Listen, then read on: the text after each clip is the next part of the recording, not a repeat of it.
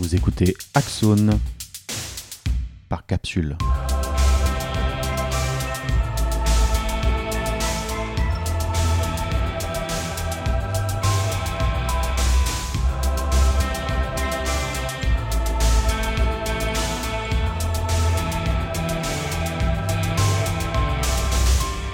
Est-ce que se sentir enfermé dans son assignation de genre, c'est être malade?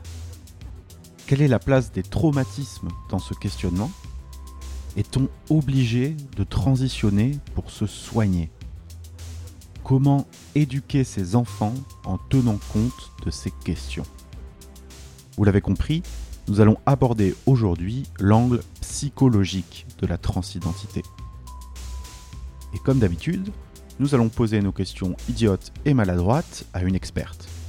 Et aujourd'hui, c'est Denise Médico aura la lourde charge de satisfaire notre besoin de compréhension et de nous guider à travers le labyrinthe complexe de la psychologie du genre. Oui, je suis un poète. Allez, sans plus attendre, bonne écoute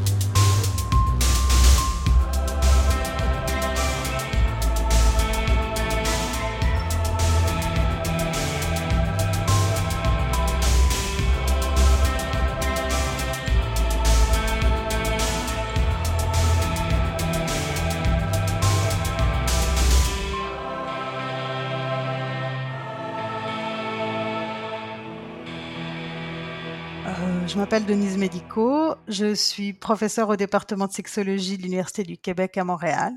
Euh, je suis aussi psychologue clinicienne et sexologue. J'ai travaillé assez longtemps en Suisse, euh, où d'ailleurs j'ai cofondé une euh, fondation qui s'appelle la Fondation Agnodis, qui travaille depuis maintenant une quinzaine d'années pour, je dirais, l'équité pour les personnes trans, l'accès aux soins, qui a construit des réseaux euh, pour aider les personnes trans à s'orienter, défense des droits, et qui depuis 6-7 ans maintenant euh, se consacre essentiellement aux jeunes, euh, qui est la population la plus en demande en ce moment. Que peut-on dire des raisons psychologiques qui mènent à débuter une transition?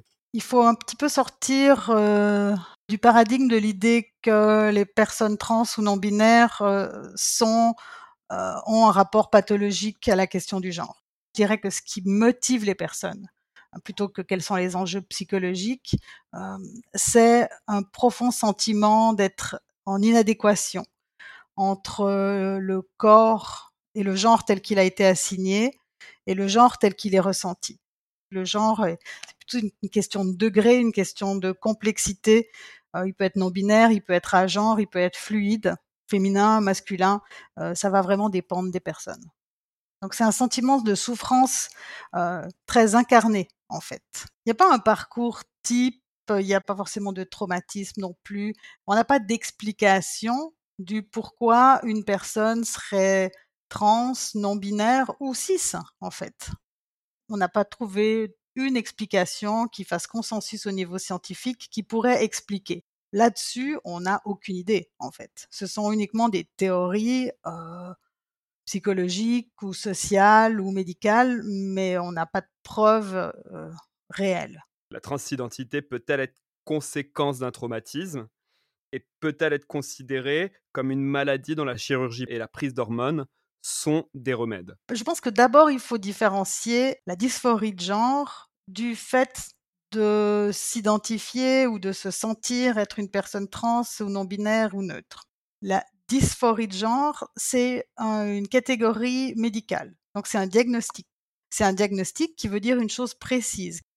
Cette personne ressent une souffrance significative qui fait que sa vie dans ses activités quotidiennes est euh, difficile, souffrante, pénible, voire presque impossible, et pour qui une transition médicale, c'est-à-dire des chirurgies ou des interventions hormonales de confirmation de genre, apporterait un mieux-être.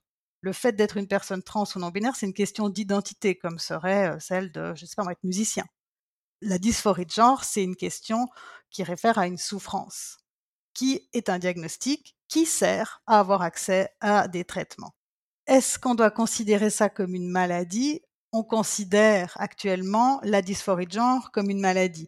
C'est une nécessité aussi pratique, factuelle et économique. C'est-à-dire que s'il n'y avait pas un diagnostic, les assurances de santé dans les systèmes privés ou dans les systèmes publics ne rembourseraient pas les traitements. Donc c'est un, enjeu qui a beaucoup divisé, y compris la communauté trans, où il y a vraiment un, rapport de force, je dirais presque nord-sud, pays économiquement aisés où il y a des assurances de santé, pays économiquement pas aisés où il y en a pas. Euh, parce que le fait que ce soit un diagnostic a des enjeux qui font que les personnes trans sont socialement euh, discriminées, beaucoup plus. Plus c'est psychiatrisé, plus c'est discriminé. Il y a des études qui ont été faites euh, là-dessus, notamment en Australie et en Asie. Et mais si on enlève le diagnostic, ça sera très difficile d'obtenir des remboursements mais il faut bien comprendre que ce n'est pas un diagnostic sur l'identité. On ne diagnostique pas le genre, on diagnostique la souffrance. C'est pas toujours bien compris et je vous avoue, c'est vrai qu'il reste encore un certain nombre de, professionnels de la santé qui pensent que c'est à eux d'évaluer euh, si la personne est vraiment une personne trans ou pas, ce qui est euh, absolument impossible de toute façon. Notre rôle, c'est d'évaluer deux choses. La souffrance et la capacité de donner un consentement éclairé quand même il y a énormément de considérations, différents degrés de genre. Il y a la, les gender fluide, il y a la non-binarité.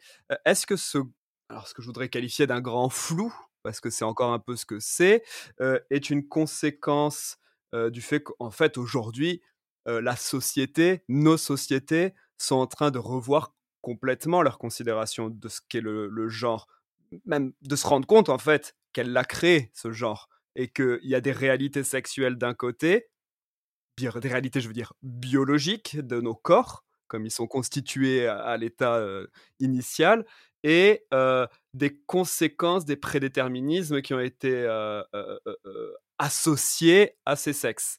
Est-ce que toutes ces souffrances et tous ces degrés de genre n'est pas bah, justement la transition, la conséquence de la transition de nos sociétés? Savez, on est très, on, aveugle à, ce qui constitue notre système de fonctionnement en tant que société. Et le genre est un système, est un système politique, économique, qui vous assigne un destin euh, social. Hein. Euh, naître femme, être assigné femme, euh, va vous orienter vers une manière dont les gens vont être avec vous, ce qui va être possible pour vous, ce qui va pas l'être, etc., etc., etc. Il y a toujours eu dans nos sociétés des personnes qui étaient euh, pas tout à fait dans l'un ni tout à fait dans l'autre. Alors ce rôle, il fonctionne bien pour une partie des gens. Euh, pour certains, c'est exactement ce qu'ils ressentaient. Pour d'autres, ça va moyen, mais c'est possible de vivre avec. Puis pour d'autres, c'est très difficile de vivre avec. Il y a toujours eu des personnes qui étaient non binaires. On n'avait juste pas les mots pour le dire. Moi, je suis des personnes trans depuis une vingtaine d'années. Euh, avant, on les appelait des fois des travestis à l'époque. Mais c'était des personnes qui ne pouvaient pas choisir entre le masculin et le féminin parce que ces deux côtés, c'était des côtés qui étaient des parties d'eux et d'elles. Aujourd'hui, on dirait d'elles notre regard change, donc nos manières d'appeler les choses changent, et les places sociales changent aussi. Donc on est dans une société qui remet complètement en question le paradigme de genre. Le sexe biologique, c'est une chose, mais le sexe biologique, d'abord, même lui, n'est pas toujours masculin ou féminin. C'est quand même oublier un certain nombre de personnes qui sont ni l'un ni l'autre. Je ne veux pas du tout dire entre les deux, ni l'un ni l'autre. Mais le genre, c'est pas le sexe, au sens que le genre, c'est un destin social et c'est un système économique qui est calqué sur la différenciation des sexes, mais qui ne se confond pas avec ça? Et comme ça fait très longtemps, on a l'impression que c'est la nature. Mais il n'y a strictement rien de naturel, c'est un construit socio-historique. Donc oui, notre société est en pleine mutation et toutes ces différences sont des exemples visibles de cette mutation profonde de nos sociétés. Ça fait 20 ans que je travaille dans cette question-là et je pensais déjà il y a une dizaine d'années que moins on aurait de pression à se conformer au genre assigné, et aussi moins on aurait de pression à une binarité, moins on aurait de personnes qui auraient besoin d'avoir recours à des interventions médicales qui sont quand même lourdes, qui ont des conséquences, notamment être hormoné tout le reste de sa vie, dans certains cas, des chirurgies qui sont aussi lourdes et douloureuses. et puis, qui, qui, au fond, ont comme fonction de faire que vous passez comme personne d'un genre masculin ou féminin dans la société. Moins cette pression sera grande, moins il y aura probablement de gens qui vont avoir recours. Et c'est déjà le cas, je dirais. Il y a 20 ans, toutes les personnes qui venaient nous consulter, moi et mes collègues, demandaient toute la même chose. Tout le monde voulait faire une transition qu'on appelait à l'époque complète. elle était même obligatoire parce que si vous ne la faisiez pas, vous n'avez pas le droit d'avoir une modification de genre dans vos papiers d'état civil. Aujourd'hui, la demande, elle est très différente. J'ai énormément de gens qui viennent pour, parce qu'ils se posent des questions, qui veulent évaluer jusqu'où ils veulent aller, euh, qui veulent essayer de trouver une position dans laquelle ils peuvent être, elles peuvent être bien. Ces positions intermédiaires entre ces deux grandes classes de genre, elles sont possibles et je pense qu'effectivement, ça va entraîner une diminution des transitions chirurgicales. Ce qu'il faut s'attendre, c'est à de plus en plus de personnes non binaires et à genre et gender fluid, et à de moins en moins de personnes binaires, trans, binaires. Il en restera toujours parce que je pense que c'est une question de diversité. donc c'est comme une palette, il y a beaucoup de couleurs possibles et il y a des personnes pour qui faire devenir un homme trans ou une femme trans et être le plus cohérent avec les stéréotypes de genre possibles et quelque chose qui est profondément désiré. Donc, euh, moi, mon rôle comme clinicienne, c'est pas de juger quel serait le meilleur parcours, c'est de trouver avec la personne quel est le meilleur parcours pour cette personne. Ça dépend beaucoup d'un ensemble de pression interne et de pression externe aussi. Mmh. Pour les décisions. Oui, c'est vrai. Moi, je, pense à, mon frère qui me dit que euh, maintenant qu'il apparaît être un homme, il rentre dans cette complicité masculine avec certains hommes. Et, ça, ça doit avoir des conséquences. Euh, enfin, ça peut pas être anodin, quoi, de d'un coup se retrouver de l'autre côté, de cette euh, faire partie de la team euh, mal oppresseur, quoi, un peu d'une certaine façon. C'est un nouvel apprentissage d'expérimentation du monde, pas juste de soi-même, des autres, des relations interpersonnelles quand vous, quand vous êtes assigné fille, vous avez quand même été socialisé fille pendant X années. Et vous les connaissez pas très bien, ces codes, parce que vous étiez externe. Puis d'un coup, vous les apprenez de l'intérieur. Hein, et, ça fait changer aussi la manière dont vous pouvez ressentir les choses. Dans les questions de détransition, par exemple. il y a une chose qui est frappante dans les récits qu'on entend, c'est notamment ça parce que beaucoup de ces personnes qui détransitionnent, en tout cas celles que nous on a réussi à, voir un peu partout dans le monde, euh, c'est majoritairement des personnes qui ont été assignées filles à la naissance. Et un des discours qui ressort, pas le seul, mais un des discours qui ressort, c'est en avançant dans ma transition, je me rends compte que si je continue, je vais avoir l'air d'un homme cis. Je vais freiner ma transition ou je vais l'arrêter parce que si je vais plus loin, bah, je vais rentrer dans une nouvelle catégorie qui me correspond pas plus que celle de départ. mais ça, ça, doit être dur de devenir d'une certaine façon, je sais pas, on, est, on est un homme, enfin on est devenu un, enfin, on a opéré une transition euh, FTM et il y a un mec cis qui fait une blague sexiste et là qui te fait un clin d'œil genre euh, t'as vu mec comment je l'ai euh, cette nana comment je l'ai bien rabaissé et là de se retrouver complice de ça par ce petit clin d'œil alors qu'on n'a rien fait ça doit ça doit être dur quoi. Oui, surtout qu'une partie des personnes étaient, euh, ben, comme votre frère, euh, des personnes très sensibilisées à la question euh, de l'inégalité en fonction du genre. Ah bien sûr, c'est ça exactement, Et donc vous êtes dans un quelque chose de très, très complexe parce que votre représentation interne, vous vous sentez vous vous voyez pourquoi une personne veut faire une pourquoi une personne va s'imposer de prendre des hormones, va s'imposer des chirurgies? Parce que chaque chose qu'elle fait là, sa représentation interne, ce qu'on appelle le rapport au corps elle se visualise sur un mode masculin. Elle se sent un homme dans ces choses-là. Sauf que il y a le regard de l'autre et le rôle social assigné et les enjeux politiques. C'est des différentes couches qui sont toutes partie de l'expérience. Et on peut être en désaccord entre ces niveaux d'expérience-là. Mais finalement, je ne suis pas une personne transbinaire, je suis une personne non binaire. Donc, ma transition, elle s'arrête là parce que c'est là que je veux être. Ça, par exemple, c'est l'endroit où le travail euh, thérapeutique devrait avoir lieu c'est une question justement qui vient, c'est une question qui vient d'émerger là en vous écoutant. Effectivement, qu'est-ce qu'on fait des cas euh, euh, des personnes non binaires qui ont besoin d'afficher d'une certaine façon leur non binarité Est-ce qu'on a des attributs de la non binarité Est-ce qu'on a un cocktail hormonal qui permet de gommer? Enfin. Le problème, c'est que la testostérone masculinise le corps efficacement et rapidement. Donc, de toute façon, si vous mettez des oestrogènes avec la testostérone, soit il se passe rien, soit vous masculinisez. Hein, donc, la médecine essaye de trouver des solutions, des nouveaux protocoles qui sont adaptés. En fait, ça devient des, accompagnements pour l'instant assez individualisés.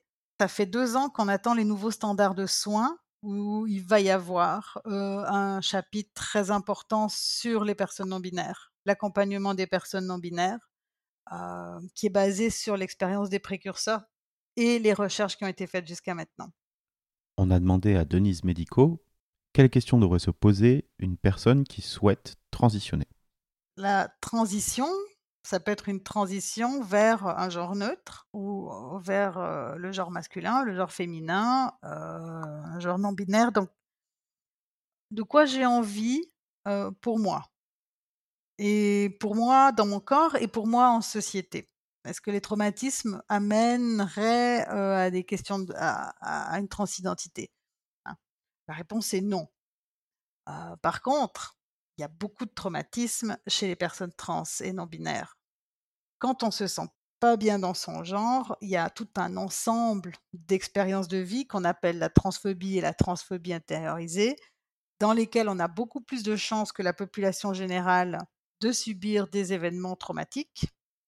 Et ces événements traumatiques ont une influence sur mon estime de moi, euh, sur mon sentiment d'anxiété, euh, sur la dépression, sur ma capacité à prendre des décisions, sur mes relations interpersonnelles.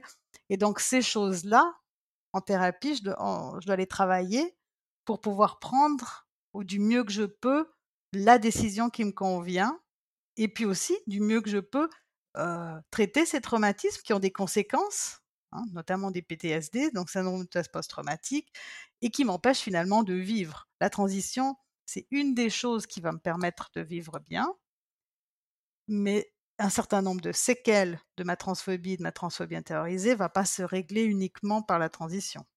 Donc c'est, juste la causalité qui, qui est inversée, je dirais. Être sûr, c'est jamais possible. Personne n'est sûr de rien. Le doute, au contraire de ce qu'on pense, est un signe de santé mentale. Douter et affronter ses doutes et les regarder en face, c'est le mieux qu'on puisse faire pour les personnes trans, tout comme pour tout le monde.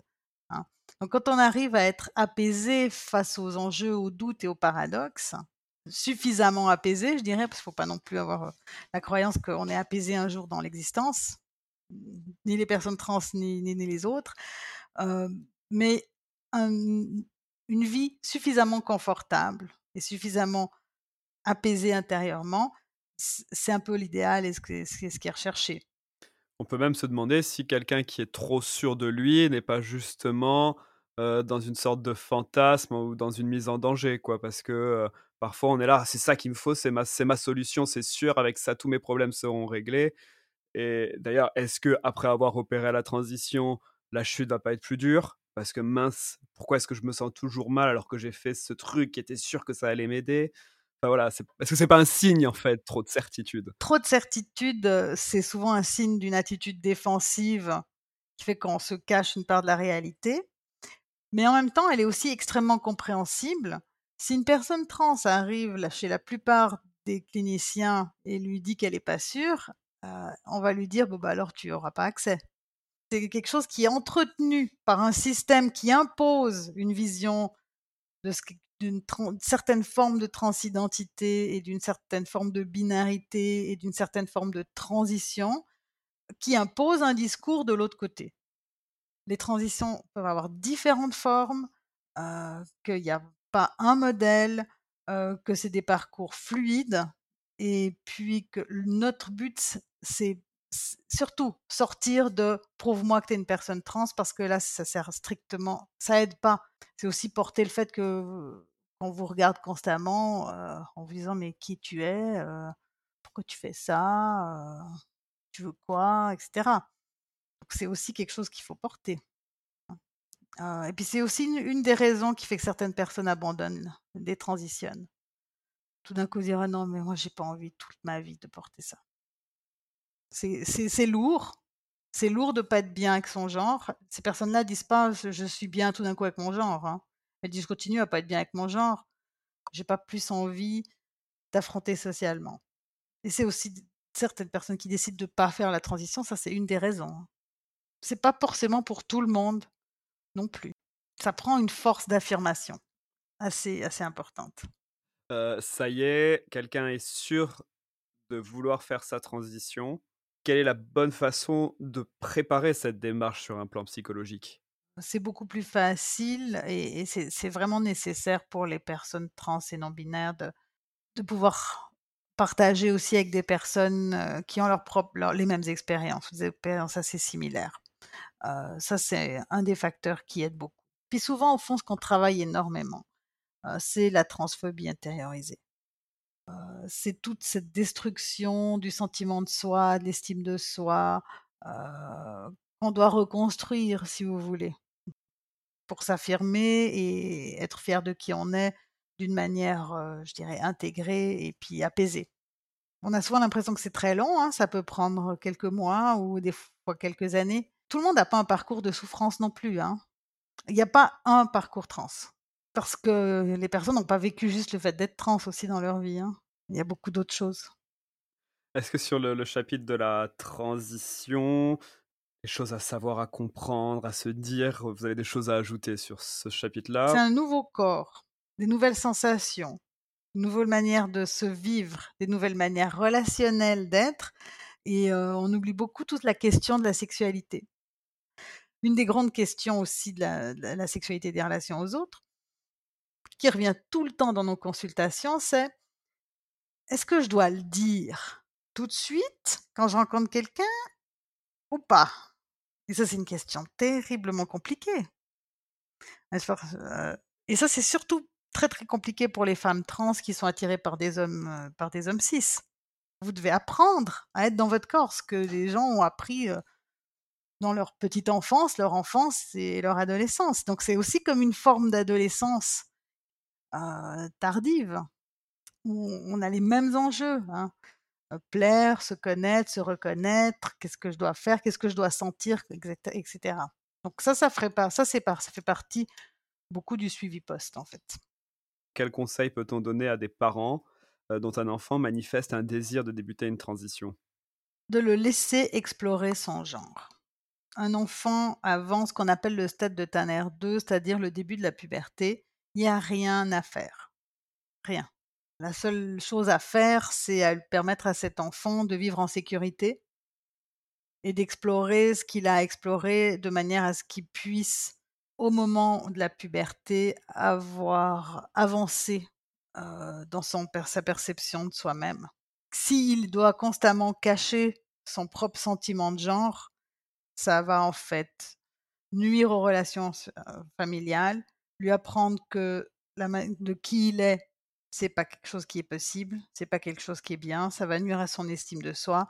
en fait, il va juste cacher ça et il n'évoluera pas aussi bien qu'il pourrait évoluer pour prendre une décision plus tard. Donc, la puberté, c'est quel âge?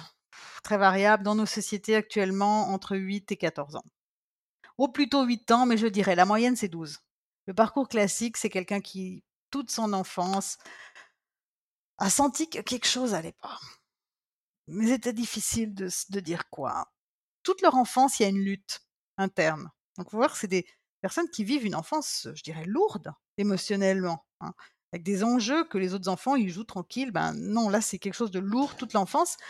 Au moment de la puberté, là, ça explose. C'est plus possible de, ne pas le voir. Le corps, il commence à évoluer. Et on se rend compte qu'il évolue pas du tout dans le sens qu'on souhaiterait. Donc, énormément de dysphorie, des comportements automutilatoires, des suicidaires, etc. Donc, des jeunes qui vont super mal et qui arrivent là, à ce moment-là, de grosses crises. Puis évidemment, ça se confond avec la crise adolescente. Donc, euh, donc ça fait euh, deux crises en une. Et alors là, la grande question, est-ce que c'est parce qu'ils sont adolescents qu'ils sont comme ça Est-ce que hein? là, euh, en Amérique du Nord, on, utilise beaucoup les retards de puberté. ça permet notamment de calmer énormément la crise. Ça, en fait, retarde l'avancée de la puberté. Ça permet de prendre une décision plus calmement. Donc, qu'est-ce que les parents peuvent faire? Accompagner, soutenir et défendre. Et laisser explorer jusqu'au moment où ben, c'est le moment ou pas d'induire, donner un retard de puberté si le retard de puberté est le traitement le plus indiqué pour la personne? Il y a une grande, grande, grande différence pour un, entre un enfant de 12 ans dans la manière dont il comprend le monde, sa capacité à poser un consentement éclairé, sa capacité à comprendre les enjeux, à sentir même ce qu'il veut, et 14-16 ans. Ouais, de toute façon, on s'arrêtera à l'hormone. Il n'est pas question d'envisager une chirurgie avant la majorité. Euh, les chirurgies génitales, à ma connaissance, pour l'instant, euh, c'est de très rares cas qui ont été autorisés à avoir des chirurgies génitales avant les 18 ans. Par contre, nous à Montréal, on fait des, il y a des mmh, chirurgies du torse qui sont faites plus tôt. Mais il faut comprendre que ces, ces interventions médicales, elles sont pas données parce que la personne, elle, arrive et elle dit ah ben moi j'aimerais comme ça parce que j'aimerais voir. Hein. c'est des réponses où le, système médical évalue quelle est le meilleur équilibre bénéfice-risque pour cette personne maintenant. Donc, si on décide de faire quelque chose, c'est qu'on a des raisons de croire que c'est la meilleure, la, seule, la chose qui s'impose en ce moment, parce que sinon il y a des conséquences autres. Ne rien faire, c'est pas rien faire. Ne rien faire, c'est obliger une personne, ben, c'est faire que la personne, elle va jamais avoir le corps qu'elle souhaite, et puis, nous, on, travaille quand même avec des jeunes qui sont dans des souffrances psychologiques importantes, tentatives de suicide, automutilation. Voilà, on décide pas comme ça, dans comme ça, a priori, avec rien. On, est dans un contexte précis de quelqu'un qui vit des choses précises. On, on répond pas à une tocade d'adolescent, quoi. C'est, je comprends. Et que pensez-vous des parents qui donnent à leur enfant des prénoms non genrés? Et en fait, vous savez quoi, avec le genre, vous y êtes pour rien comme parents. Hein. Ah, moi, ma fille, j'ai offert des camions autant que des, des poupées, puis elle jouait à maman camion, bébé camion. Hein. Donc j'ai abandonné avec les camions. Je me suis que j'ai vu que j'avais aucun impact là-dessus. donc en fait, c'est pas parce que vous appelez votre enfant avec un prénom non genré ou avec un prénom féminin ou masculin que ça va changer quoi que ce soit. C'est quelque chose qui vient de l'enfant. Et c'est pas quelque chose qui vient d'éducation. Parce que si ça venait d'éducation, ben, il n'y aurait pas des personnes trans. Or, il y en a.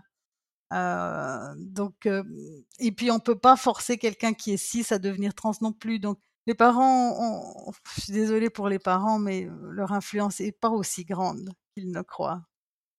Et puis aussi, il faut qu'ils se relaxent. C'est pas de leur faute s'ils ont un enfant qui est pas bien dans son genre.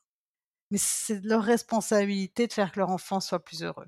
D'ailleurs, justement, quels changements doivent être apportés aux basiques de l'éducation infantile au regard de toutes ces considérations et notamment celles autour du genre Un enfant et un jeune enfant a besoin de savoir que c'est possible. Pour celles, ceux qui se sentent concernés, ça fait toute la différence. Et ce n'est pas un petit nombre de personnes qui se sentent concernées. Dans les chiffres aujourd'hui des recherches, mais vraiment qu'on peut appeler robustes, c'est-à-dire des échantillons représentatifs de la population avec des méthodes statistiques extrêmement fiables, on sait, dans les pays qui l'ont mesuré, essentiellement les États-Unis et quelques pays anglo-saxons, que entre 1,2 et 2,7% des jeunes de 13 à 18 ans se sentent trans, non binaires ou neutres. Et que si on prend des personnes qui ont de questionnements importants et profonds face à leur genre, on est à 8,4%. Donc ça veut dire que d'inclure la possibilité de penser, y compris à l'école, que ça existe des personnes qui sont pas bien dans leur genre, puis que ça existe de pouvoir changer des choses, ça fait une différence pour presque 10% des jeunes. Ça ne veut pas dire qu'ils vont devenir des personnes trans, mais ça veut dire qu'ils vont trouver des chemins pour pouvoir se penser et processer dans une réflexion sur eux-mêmes. Moi, j'ai vu beaucoup de gens souffrir énormément. J'ai vu des, personnes de 75 ans pleurer parce que toute leur vie, elles, sont, euh, elles ont pensé qu'elles étaient horribles, qu'elles étaient des perverses, qu'elles étaient des tares, euh, avoir passé par des phases de tentatives d'abandonner tout ça, de vouloir mourir, voir ces vies presque, alors que finalement il aurait fallu juste trouver une possibilité d'exister dans la société, puis ça aurait été des vies épanouies, parce que c'était des personnes brillantes avec des, belles personnes. Ben, je pense que c'est pas le même jugement que quand on juge et qu'on n'y connaît rien. Je pense que quand on est confronté à l'autre, on peut pas avoir le même avis que quand on parle en théorie. La question c'est qu'est-ce qu'on veut comme une société et puis quelle éthique on veut pour une société.